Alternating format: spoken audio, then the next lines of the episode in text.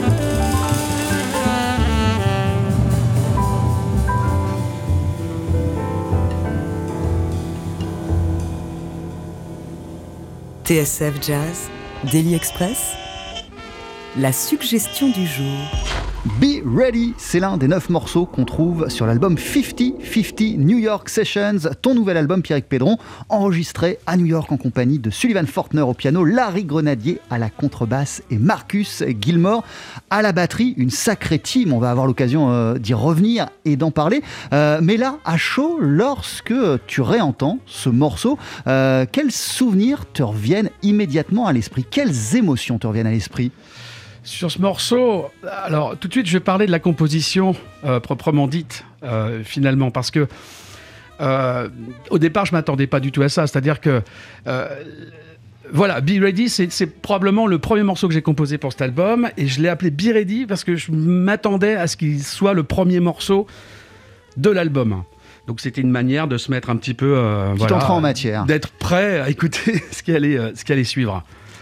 Donc euh, voilà, ça évoque ça pour moi, Be Ready. Voilà. Et au-delà de ce, de ce- de ce morceau, quand tu réécoutes cet album, c'était plus ça le sens de, ma question. euh, et quand tu réécoutes euh, le résultat de cette session de deux jours à New York en janvier euh, 2020, qu'est-ce qui te revient immédiatement à l'esprit? Parce que c'est pas banal d'enregistrer à New York pour un musicien français, même s'il y en a des milliards qui l'ont fait. et et c'est pas, pas tous les jours qu'on enregistre avec des musiciens comme eux. Non, je garde, de toute façon, je garde en souvenir une, magnifique euh, séance de studio, extrêmement limpide, euh, une bonne ambiance et, d'enregistrer avec des, super gars, des super musiciens et des, euh, humains aussi fantastiques, avec qui il y a eu pas mal d'échanges finalement et, juste avant la séance. ça, a été extrêmement, e- e- extrêmement simple. hein. On, avait pris deux jours de studio et, en une journée et demie, c'était terminé. On avait nos, nos dix morceaux. Quoi. Euh, en introduction, euh, je citais l'album Deep in a Dream, euh, Ouais. Pierrick, que tu as sorti euh, en, il y a 15 ans, qui, a déjà été enregistré, qui avait été enregistré à New York. Il y avait Lewis Nash, il y avait Mulgrew Miller Ouais. notamment. En vérité, ton histoire avec New York, elle est encore plus ancienne. Elle remonte au début des années 2000 euh, quand tu as enregistré avec un trompettiste luxembourgeois qui s'appelle Ernie Hams. Ah, bi- bien avant même, parce que j'ai euh, j'ai habité à New York en 1999. D'accord Donc c'était le, le temps du visa euh, touristique. Je suis resté trois, trois mois, et puis après je faisais des, des petits allers-retours comme ça. Mais vraiment le début pour moi à New York, c'était en, c'était en, en automne 99. Qu'est-ce qui t'a donné envie euh, à l'époque d'aller te frotter à la scène euh, new-yorkaise? Combien de temps t'es resté euh, là-bas? Bah, c'est surtout la curiosité finalement, puisque il est évident que New York, c'est un petit peu la, le centre de, de ce qui se passe euh, dans le jazz euh, dans le monde. Même si évidemment, on a la chance à Paris aussi, enfin dans, les, grandes, les grandes capitales européennes sont magnifiques pour, pour ça maintenant, sont devenues magnifiques.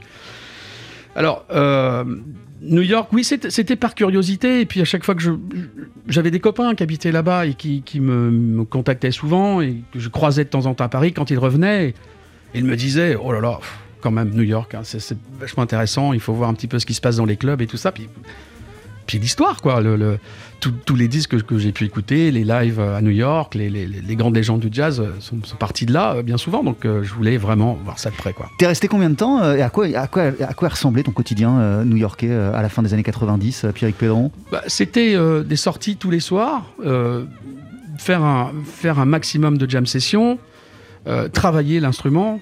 C'était, ça en fait. Je, je vivais dans un, dans un, dans un appartement euh, au, au nord de Manhattan et euh, à Harlem. Et puis voilà, c'est, le quotidien, c'était de se, se- se réveiller, travailler l'instrument, euh, parler de musique, être com- complètement dans la musique à 300%. Quoi. Alors on reviendra hein, peut-être sur tes précédents séjours dans, dans la Big Apple, mais revenons à nos moutons. Ce projet 50-50, il a germé dans ton esprit au moment de tes 50 ans, en 2019. C'est quoi les, les réflexions musicales qui t'ont habité à l'approche de ce, de ce cap symbolique? Alors finalement, c'est, euh, vous savez, 50-50, il y a, y a deux disques. hein. Euh, Il y a- un disque qui sort en, ce moment, qui, vient de sortir, pardon, et l'autre qui sortira probablement l'automne prochain. Euh, au départ, bon, 50-50, bon, c'est mes 50, c'est mon cinquantenaire, on va dire. Voilà, j'ai 50 ans, j'en ai un petit peu plus maintenant, parce que le temps passe vite, et en plus avec ce qui se passe maintenant, bon, voilà, c'est comme ça. J'ai d'abord pensé à, avec Daniel Ivinec, parce qu'on se connaît depuis longtemps, on est, on est des, de vieux amis, euh, on avait envie de faire quelque chose. Vincent Artaud est dans la boucle aussi à ce moment-là, c'était c'était l'idée du premier disque que j'ai enregistré en décembre 2018. et qui est finalement premier disque, mais qui sortira après le, le Voilà, qui deuxième sera au disque final enregistré. la deuxième partie de 50-50. Voilà, absolument. Et qui, qui- qui est quelque chose de différent. Parce que 50-50, c'est aussi euh, euh, euh, des choses différentes. C'est-à-dire que, bon, voilà, il y, a- ce disque qui est très jazz et l'autre qui est un petit peu, peut-être moins jazz, mais plus axé dans le, dans le groove, euh, dans, le style Motown, un petit peu. Donc voilà, c'est. C'est mon ouverture euh, vers, vers euh, d'autres styles de musique et j'ai toujours revendiqué un petit peu ça à travers mes, mes disques et, et j'aime beaucoup ça en fait. C'est des coups de cœur du moment et faire quelque chose dans le sens de, de ce que je suis au moment où je, je me mets à composer. Ah Oui, c'est comme tu le disais euh, à, à- à l'instant, euh, Pierrick, en vérité, ces allers-retours entre l'acoustique euh, et, et- et- et l'électrique, euh, c'est un trajet que tu fais depuis plus de 10 ans. Ça a commencé avec Omri, c'était en, Ouais. en 2009, et depuis, tu n'as cessé de le faire, de naviguer entre des projets acoustiques, des projets électriques. Qu'est-ce qui fait que tu as ressenti le besoin de réaffirmer, à l'occasion de ce passage symbolique, que ces deux facettes forment une seule et même personnalité, qu'elles font pleinement partie du seul et même musicien que tu es Bah, C'est-à-dire qu'au départ, euh, après l'enregistrement euh, français, il y avait comme un petit manque. C'est-à-dire qu'on discute. Vous savez, les projets, ça, se passe toujours autour d'une table, avec une bonne bouteille, j'ai envie de dire. Et puis voilà, on discute, on, essaie euh, de, trouver des idées, de chercher des choses. Et, il me manquait quelque chose après cet enregistrement français. J'en étais extrêmement fier, extrêmement content, mais je me dis, ah, tu sais, j'ai encore envie d'enregistrer. J'ai envie d'enregistrer un pas un second Deep in a Dream, mais de retrouver cette aventure, cette chose qui m'avait tant excité. euh. Ouais, parce qu'en plus, Deep in a Dream, euh, je te coupe, euh, c'était principalement des, des standards. Il n'y avait pas que ça, mais il y avait beaucoup de standards. euh, Ah oui, oui. Là, tu as accès sur, sur des compositions à toi.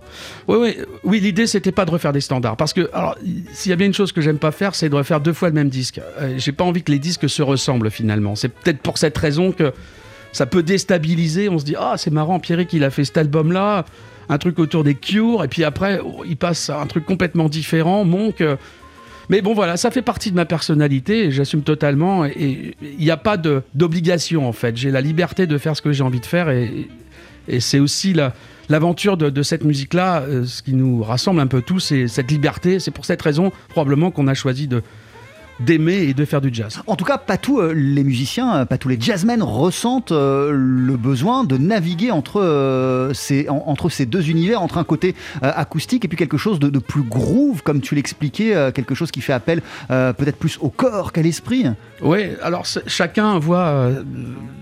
C'est- chacun a sa, sa propre personnalité par rapport à ça, mais en fait, ce qui relie finalement les, les- les projets divers, c'est que Et, et- et C'est tes- le- tes le projets son sont tous très cohérents, hein, Pierrick. Oui, oui, non, non, j'entends bien. Mais euh, ce qui relie finalement ces, ces projets-là, c'est le, c'est le saxophone, en l'occurrence le sax alto que je pratique depuis longtemps, et puis le son du, le son quoi, le son du saxophone. Donc voilà. Euh, le premier projet, donc, euh, puisque le deuxième, tu nous en as parlé, on, on y reviendra peut-être euh, en détail pour que tu nous dises ce qu'on entendra d'ici quelques mois. En tout cas, ce premier qui sort, euh, il a été enregistré à New York, on le disait, avec Larry Grenadier à la contrebasse, Sullivan Fortner au piano et Marcus Gilmore à la batterie. Ouais. New York regorge de musiciens exceptionnels. Pourquoi ton choix s'est-il porté précisément sur eux? Et je précise aussi James Farber, l'ingé son, qui, est un petit peu le, le- le- le cinquième élément finalement de, de la bande. Pourquoi ces musiciens? Alors, euh, c'était vraiment dû à quelque chose euh, de, de particulier. C'est aussi un, un échange avec euh, avec Daniel Ivinek avec Daniel. On, on a, on a discuté de cela. On s'est dit mais qui qui, qui, euh, avec qui avec qui enregistrer? Finalement, il se trouvait qu'à ce moment-là, j'écoutais plusieurs plusieurs disques dans lesquels jouaient ces musiciens-là. Donc, euh, je me suis dit bah pourquoi pas Pourquoi pas tenter le coup? Et puis peut-être que ces musiciens n'ont jamais joué ensemble, mais ce qui, d'ailleurs était, vrai, je ne savais pas à ce moment-là, mais ils n'avaient jamais joué ensemble. Et euh, bah, l'idée, c'était de, quitte à faire un disque comme ça, assez ambitieux, vraiment très ambitieux, je crois qu'il y a une part aussi, ça fait partie de, de ma personnalité, il y a une part d'inconscience. J'ai envie de faire des choses, et puis tant pis si ça marche pas, quoi. Mais au moins, j'aurais essayé de le faire. Alors là, c'est ce qui s'est passé avec ce disque-là, c'est-à-dire que euh, j'avais évidemment bien blindé la chose, le répertoire, euh, l'écriture, toutes les structures étaient prêtes, c'est-à-dire que quand je suis arrivé dans le studio à, à, à New York, euh, tout était prêt, les musiciens avaient reçu des partitions avant, et puis voilà, ça aurait pu mal se passer. Euh, c'est, c'est, ça c'eût été possible également, mais bon, bah voilà, euh, j'ai eu beaucoup de chance et la musique était là. euh, et on s'est, on, s'est, on s'est bien trouvés tous les quatre. Euh, Le résultat s'appelle 50-50 New York Sessions. Ça vient de sortir chez Gazebo, le label fondé par Laurent de Will. Tu restes avec nous, Pierrick Bien Pédron. sûr, bien Euh, sûr. On continue à en parler ensemble d'ici quelques minutes. Et juste après la pub, on va entendre un morceau qui s'appelle Origami. 12h-13h, Daily Express sur TSF Jazz. Aujourd'hui, moule marinière, foie gras, caviar, cuisses de grenouille frites ou alors tarte au poireau. Jean-Charles Doucan. Venez-t'en.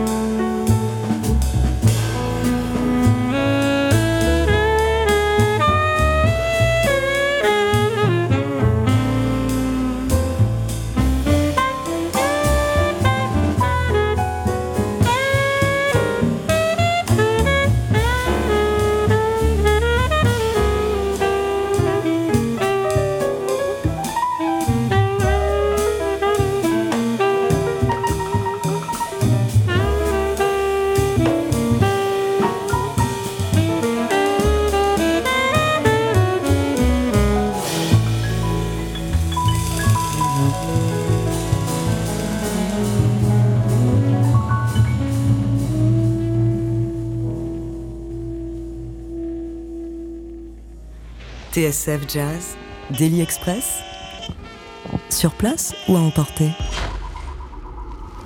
Et ce midi, on est en ta compagnie. Pierrick Pédron, ça nous fait extrêmement plaisir de te recevoir pour parler de cet album 50-50 New York Session. Ça va toujours? Ah oui, je suis extrêmement euh, fier, content d'être ici.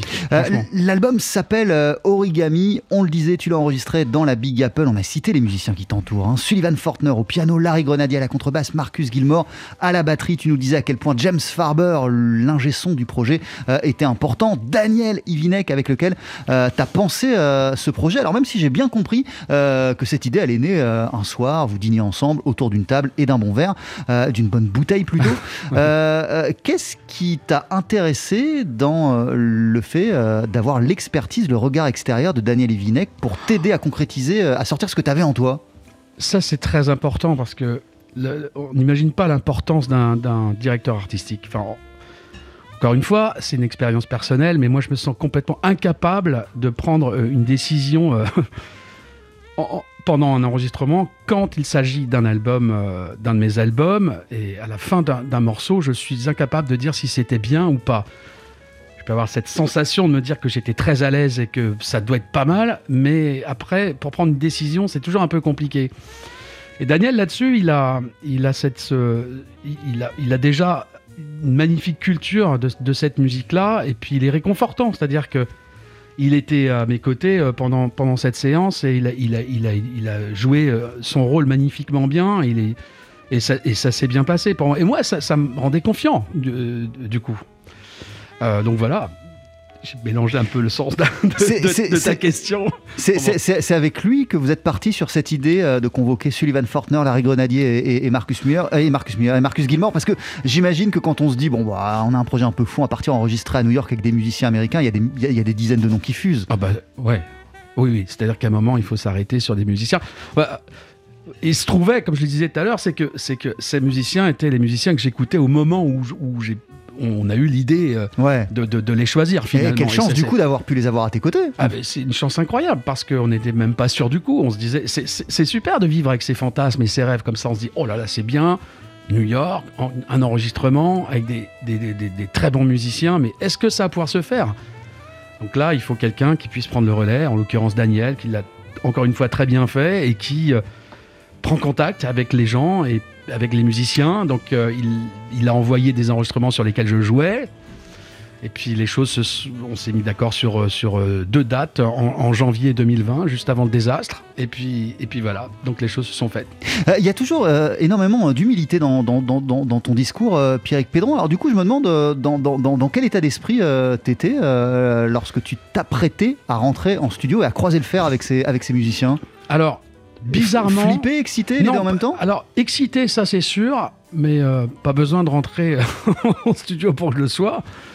Et euh, non, en fait, je, je- je m'étais dit que la seule manière d'être relax finalement euh, en- pendant l'enregistrement, ce serait d'avoir bien travaillé les morceaux par avant. C'est-à-dire que j'avais euh, j'avais quelque chose qu'ils n'avaient pas eux, si je puis me permettre, c'est que les morceaux je les connaissais mieux que personne.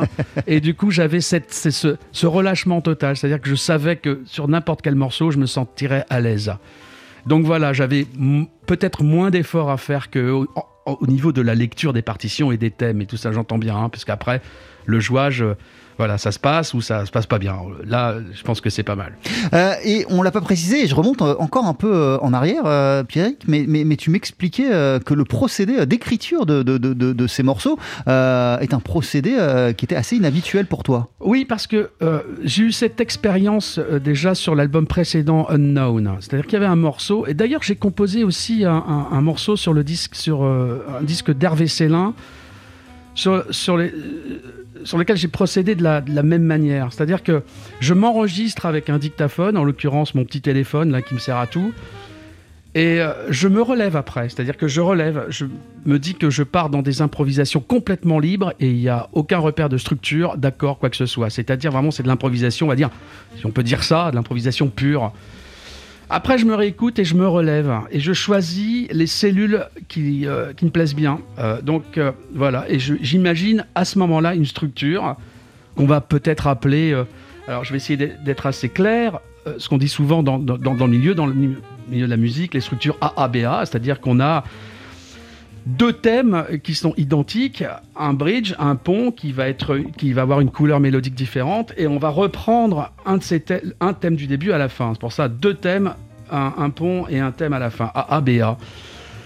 Et une fois que j'avais ça, euh, donc je me suis dit, ce qui serait marrant avec ces mélodies un petit peu aléatoires, c'est de les faire arranger par quelqu'un qui a la science de, de, de, de l'harmonie et qui pourrait m'arranger ça d'une manière pour me rattacher un petit peu plus à la tradition. C'est-à-dire qu'il y avait quelque chose d'assez libre, d'assez free, j'ai envie de dire. Mais je voulais rattacher ça à une grille et à quelque chose d'assez... Euh, euh, voilà, de, pas, un peu axé sur la musique. De, je pensais à Monk à ce moment-là. Je, voulais avoir cette couleur-là. Et j'ai fait appel à Laurent Courtalia qui a fait un boulot euh, magnifique là-dessus parce que lui, il est, il est vraiment axé dans la tradition du bebop, on le sait, et il a une, science euh, incroyable de, ces accords-là. Et j'ai trouvé justement que le contraste pourrait faire quelque chose d'assez euh, marrant entre ces, mélodies et ces accords. Et voilà le résultat. Et permettre d'atteindre euh, le bon équilibre au final. oui, absolument. Et d'avoir quelque chose d'assez d'original, j'imagine.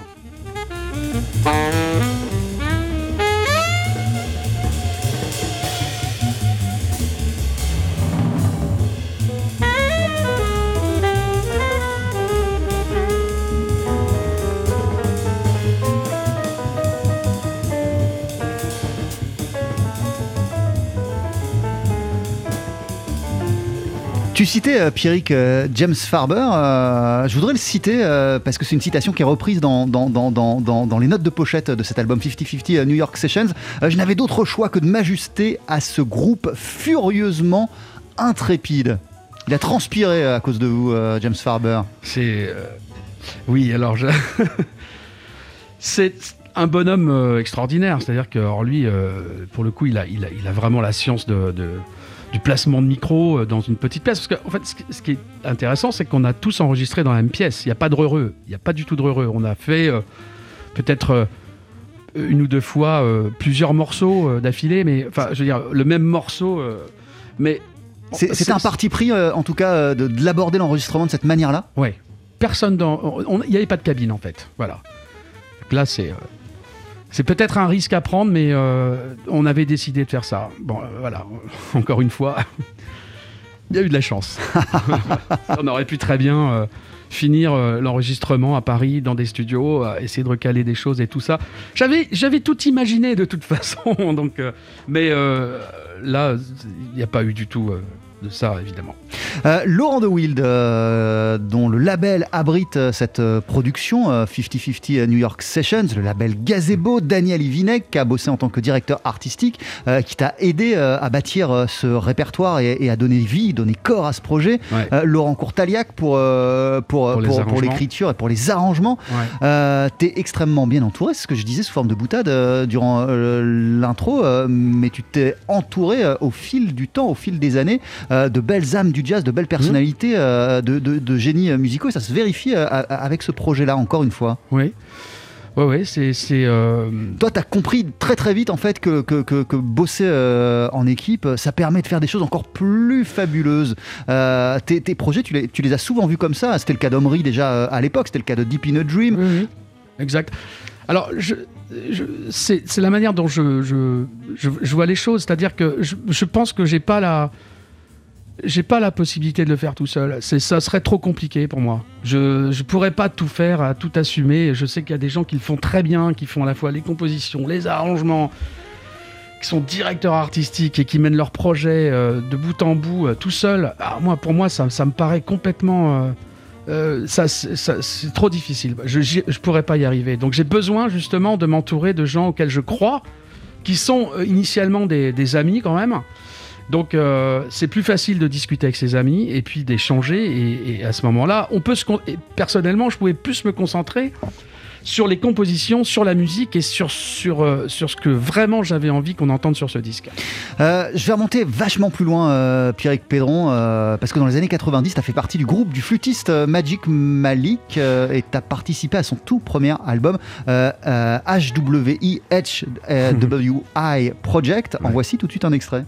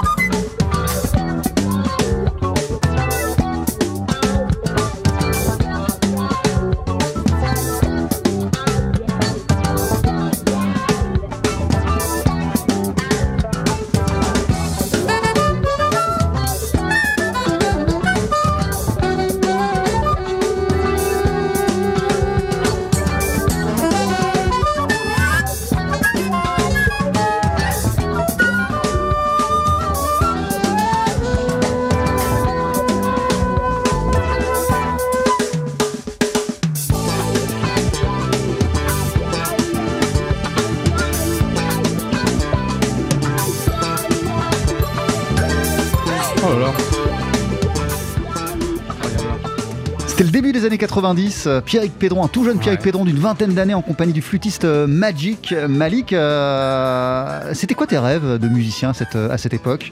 C'était déjà de partir à New York, de croiser tes héros. À cette époque, j'avais euh, mi- mille rêves. je ne pouvais pas tous les accomplir. Et je sais pas si je les ai accomplis d'ailleurs, mais je me souviens, je me souviens précisément de ce morceau et il n'était pas facile. J'avais bien ramé quand même ce jour-là, je me rappelle. et pourtant, ça fait peut-être, je sais pas, 30 ans que j'ai pas entendu ce disque.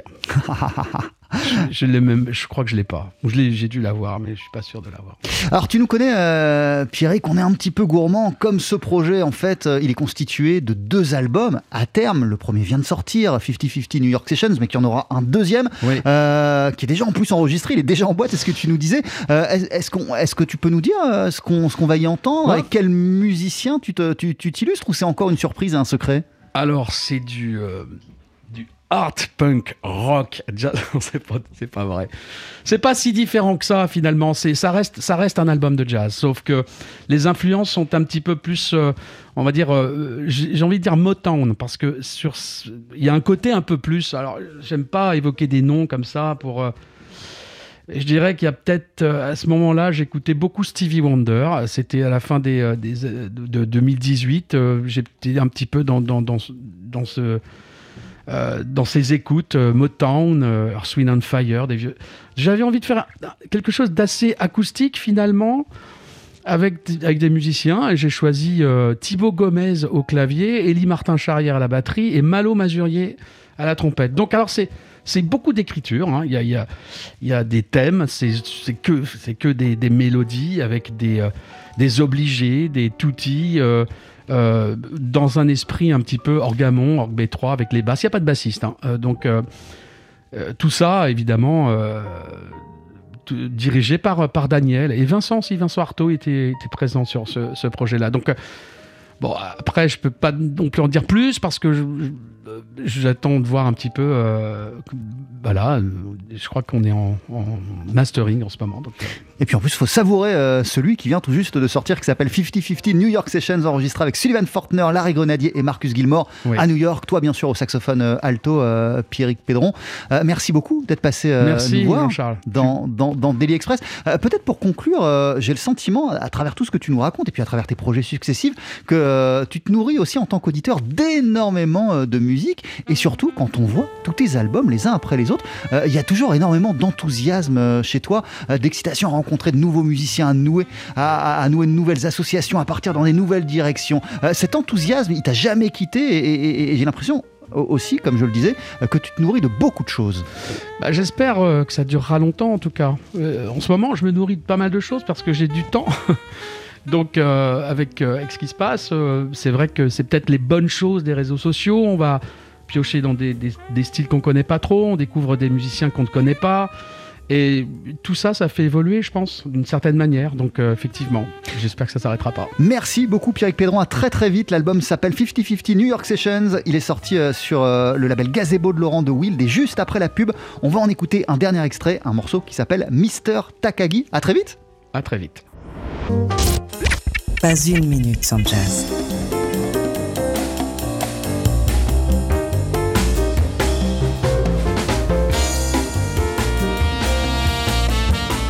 Laissez-vous emporter par TSF Jazz, la seule radio 100% jazz.